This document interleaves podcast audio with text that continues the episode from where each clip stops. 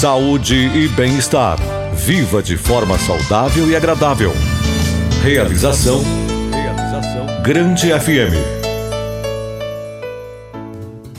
Nosso podcast Saúde e Bem-Estar traz este episódio para esclarecer muitas dúvidas sobre uma síndrome que afeta milhões de pessoas em todo o mundo que faz com que seus portadores muitas vezes sejam alvos de preconceitos, discriminações e chacotas. Vamos falar sobre a Síndrome de Tourette por ser uma síndrome complexa e que gera muito mal-estar para o seu portador e para aqueles que o cercam, é fundamental o acompanhamento psicológico do paciente e de seus familiares. Além disso, o acompanhamento faz-se necessário, pois os tiques causados pela síndrome de Tourette normalmente são potencializados em situações de estresse. Vamos trazer depoimentos de especialistas, de portadores e de pessoas que convivem com essa síndrome, buscando acabar com estigmas e desinformações sobre essa patologia. Fique com a gente. Nosso podcast Saúde e Bem-Estar, Síndrome de Tourette, está entrando no ar. Esperamos que seja muito importante e lhe ajude a entender melhor sobre este assunto. Saúde e bem-estar. Você de bem com a vida. Apesar de sua denominação ser desconhecida por grande parte da sociedade, é comum se deparar com pessoas acometidas pela síndrome de Tourette, por seus sintomas clínicos conhecidos como tics. Segundo a Organização Mundial da Saúde, OMS, a doença é rara e atinge 1% da população de todo o planeta. Várias discussões aqui no Brasil buscam, junto à Justiça, a inclusão da Síndrome de Tourette no Estatuto da Pessoa com Deficiência, o que lhes proporcionariam prioridades em diversos tratamentos e no convívio social. O transtorno, inclusive, já está previsto na tabela de classificação internacional de funcionalidade e incapacidade da OMS. Para Aníbal Moreira Júnior, representante da Comissão das Pessoas com Síndrome de Tourette no Congresso Nacional, o Estado brasileiro tem negligenciado as pessoas com esse transtorno, excluindo deles a possibilidade de participar das cotas atendimento prioritário e especial, principalmente no caso de crianças nas escolas. A médica especialista Ana Gabriele Rounier explicou durante a audiência pública que os problemas enfrentados por esses pacientes não se limitam às alterações de psicomotricidade. A falta de apoio, medicamentos e informações a respeito da doença levam ao isolamento social, à depressão e à ansiedade. Um dos médicos mais experientes do Brasil, o Dr. Drauzio Varela, nos explica de forma simples o que é a síndrome de Tourette e suas principais características. É um distúrbio neurológico que causa tiques involuntários e repetitivos. Os tiques são basicamente de dois tipos principais: os vocais que podem ser pequenos pigarros, alguns barulhos, alguns sons de repetição, algumas palavras tabu, às vezes palavrões até. E os tiques motores, que são o segundo grupo. E são movimentos em qualquer parte do corpo que se tornam repetitivos. É uma doença difícil de diagnosticar e até hoje as causas permanecem desconhecidas. É também um distúrbio que pode ser associado a outras condições, como o transtorno de déficit de atenção e hiperatividade, TDAH, e o transtorno obsessivo compulsivo, o TOC. Embora não exista cura para a síndrome de Tourette, os tratamentos disponíveis podem contribuir para reduzir os sintomas e ampliar e melhorar a qualidade de vida dos pacientes. Por ser caracterizada por fenômenos involuntários, a síndrome de Tourette, conforme explicado por Drauzio Varela, ficou conhecida como doença dos tiques. Os pacientes costumam apresentar tiques repentinos, que podem ser motores e vocais, classificados entre simples e complexos. Inicialmente, os portadores da doença apresentam tiques simples, mas ocorre a piora do quadro de forma gradual. Geralmente, os comportamentos observados em pacientes com esse transtorno estão relacionados ao sofrimento emocional e psicológico. Tais quadros são marcados por condições que geram constrangimentos e graves consequências pessoais e sociais. As pessoas com tics ou cacuetes são estereotipadas e vistas como estranhas.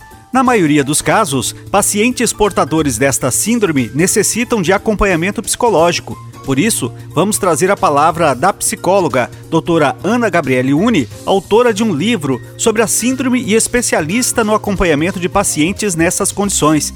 E ela começa falando sobre os sintomas mais comuns e os mais graves que diferenciam a síndrome de Tourette de outras patologias, como o toque, por exemplo. Olha, em geral, os tiques começam na infância, ao redor dos 6, 7 anos de idade. Costuma haver uma piora na adolescência e aí depois disso eles costumam diminuir. Na idade adulta, um terço vai permanecer tendo tiques, um terço melhora, continua tendo tiques mais, mais brandos e um terço fica sem tiques. Isso independentemente de tratamento ou não. Então, quando a criança começa a piscar muitos olhos, por exemplo, a fazer caretas, isso já pode ser um indicativo. A gente precisa acompanhar essa criança né? Se os tiques não forem graves, não há necessidade de tratamento imediato, mas se esses tiques persistirem e começarem a atrapalhar o dia a dia, que eles são chatos, né? muitos são fortes, incomodam, causam dor, tensão muscular, atrapalham a concentração. Então, nesse caso, é prudente levar a um neurologista ou a um, um psiquiatra para uma avaliação mais aprofundada.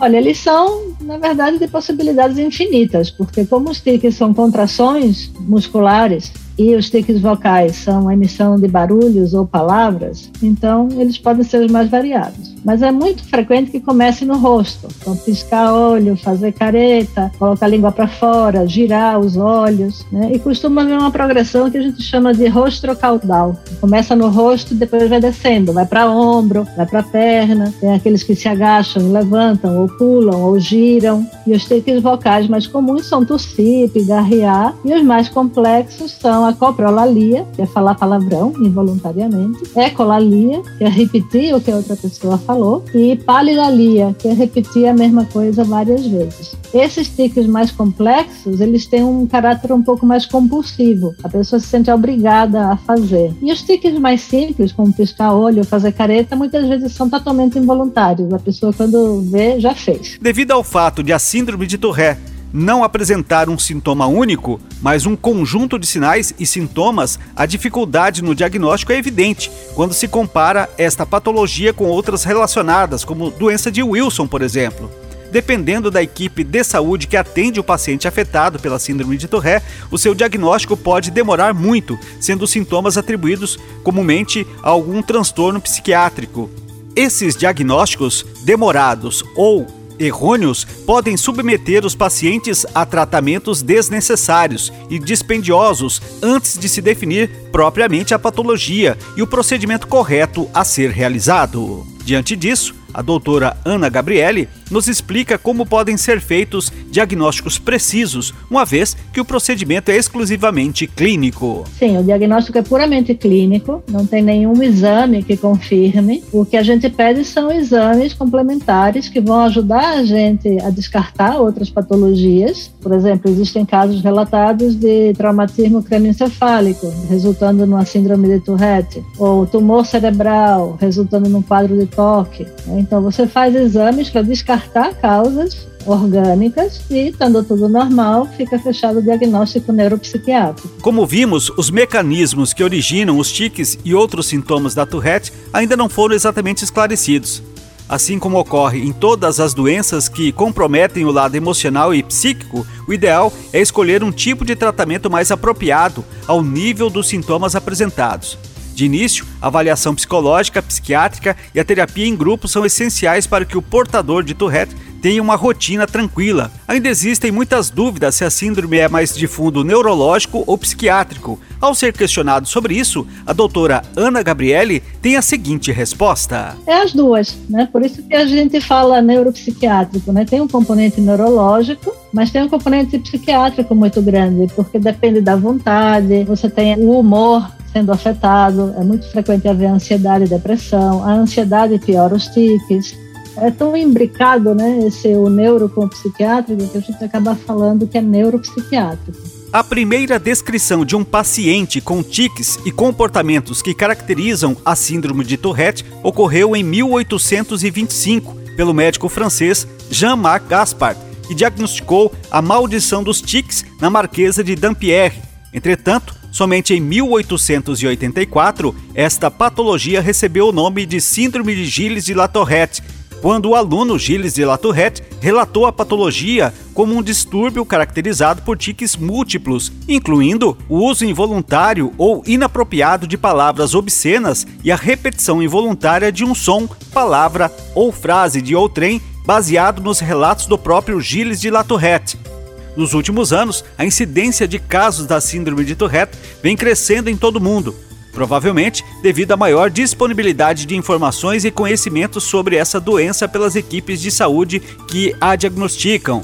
Agora, vamos ouvir o relato de quem vive o problema no dia a dia. Vamos ouvir a Lola, ou Palola, que é uma jovem portadora da síndrome que nos conta como tudo começou e como ela lida com essa situação nos seus afazeres e no convívio com a sociedade. Eu sou a Lola, também conhecida como Palola. É, eu sou portadora da síndrome de Tourette. Tenho algumas comorbidades também, como toque, TDAH, mas o principal assunto que eu abordo na internet é a síndrome de Tourette. A síndrome de Tourette é um distúrbio neurológico onde o portador emite sons ou movimentos involuntários e repetitivos. Aí entra as duas principais categorias de tique, que os, os vocais são pigarrear, fazer barulho, xingar, falar tabus, todos os termos que você não pode usar no momento, você faz, é, você fala é, repetir palavras, repetir sons e também os tiques motores,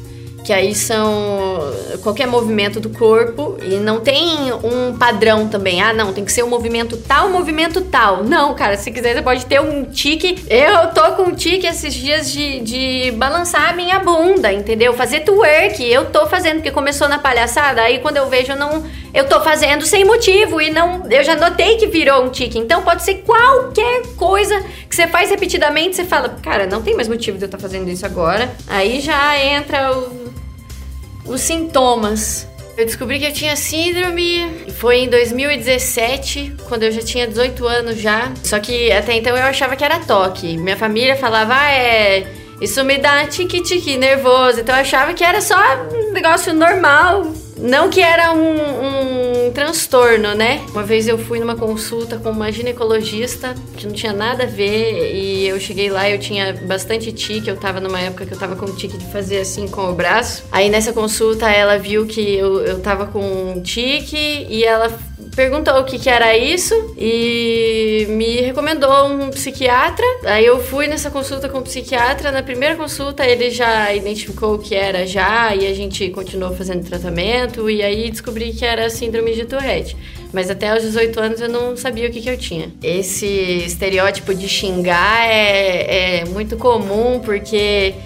É, assim, é, é uma porcentagem muito pequena das pessoas que têm Tourette que xinga e e essa é uma, uma condição chamada coprolalia, assim como existem várias condições dentro da síndrome que a pessoa pode ter ou não. Tanto coprolalia, que é de xingar, copropraxia, que é de fazer gestos obscenos, ecolalia, que a pessoa repete sílabas e palavras. Aí vem várias, assim, e alguns a gente pode ter e outros não. Então, tem muita gente que, que me conhece, que assiste os meus vídeos e fala assim: não, você não tem a síndrome então, porque você não tá xingando. Mas eu não tenho copropraxia, eu nunca tive isso de xingar, mas eu já tive a copropraxia, que é de fazer gesto obsceno. Às vezes eu sinto vontade, já tive muito já. Quando passa policial e nossa, às vezes é terrível, mas quando a gente não tem, você dá graças a Deus, porque é difícil. Eu já tive muito esse, a, a ecolalia de, de imitar as palavras, as pessoas acham até que eu fico fazendo piada,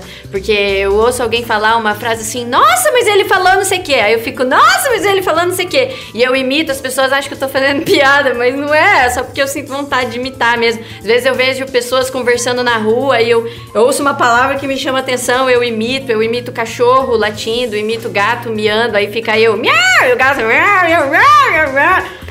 Tipo assim. Aí entra na mania também, né?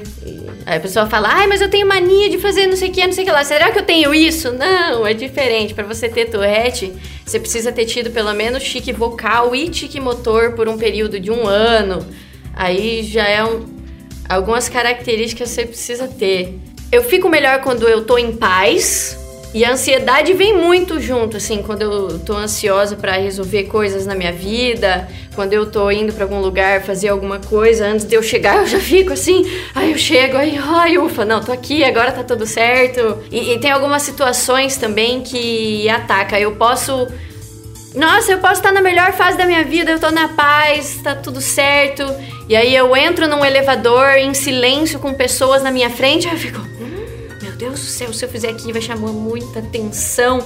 Meu Deus, eu não posso fazer nada. Aí é na hora que você pensa, não posso fazer, aí que ataca. Você já começa. Hum, hum, hum. É, carro ataca muito, e aí eu fico fazendo assim no, no, no assento do banco e não paro quieta. Quando a pessoa olha para mim, eu tô assim, parece que eu tô voando no negócio. Então tem algumas situações assim, né, que são mais recorrentes. A Lola resolveu compartilhar todas as informações que obteve sobre a síndrome através das redes sociais e criou um canal para trocar experiências com outras pessoas na mesma situação e acabou viralizando na internet e se tornando exemplo e referência no assunto, ajudando muitas outras pessoas a compreender melhor sobre este assunto.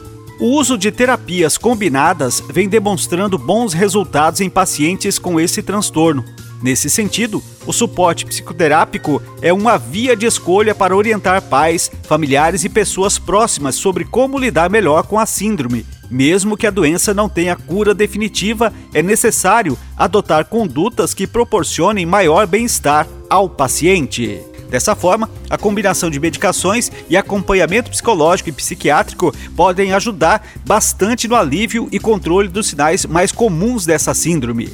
A doutora Ana Gabriela Uni, renomada psicóloga com vasta experiência no acompanhamento de pessoas com a síndrome de Tourette, nos fala agora sobre as formas de tratamento e eficácia do mesmo no enfrentamento desta patologia. Bom, a gente faz toda essa investigação clínica né, para afastar outras causas e também para detectar se existem coisas que possam estar tá piorando os tiques. Então, existem alguns trabalhos que mostram que as crianças que têm síndrome de Tourette, se os níveis de vitamina D e vitamina A delas forem menores, a ferritina também, elas têm tiques mais graves. Né? Então a gente vai tratar anemia, vai fazer suplementação com vitamina D, com vitamina A, enfim, tudo o que for necessário. Isso tudo ajuda o tratamento de maneira que as doses que a gente vai precisar de medicação são menores. Então existem várias medicações que atuam nos tiques, nenhuma é 100% eficaz, então elas variam aí de uns 60% a 90% de, de eficácia. E para aqueles casos que não respondem a nada, que a gente chama de refratários, a gente pode testar a cannabis medicinal, que tem se mostrado extremamente útil, e por último a cirurgia, né, a estimulação cerebral profunda, que é uma neurocirurgia para esses casos ultra refratários que realmente não melhoram com absolutamente nada. Os resultados são, são bons, né? Desse grupo grupo ultra refratário que se opera, em torno de 70%, 80% vai ter benefício. É uma cirurgia em que se instala um eletrodo né, no, profundamente no cérebro. É a mesma cirurgia que se faz para casos de Parkinson, para as epilepsias refratárias. Né? Nenhuma neurocirurgia é simples, mas levando em conta que não precisa abrir o crânio completamente, é mais simples do que uma neurocirurgia para retirada de um tumor, por exemplo. Saúde e bem-estar seu jeito de viver bem.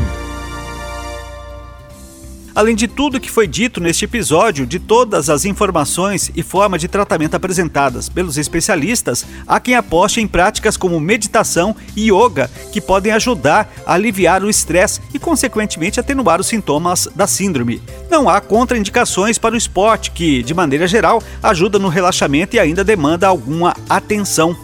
O processo de conscientização entre aqueles que convivem com pessoas que sofrem da síndrome de Tourette é parte fundamental na conquista da qualidade de vida e sociabilidade deste paciente.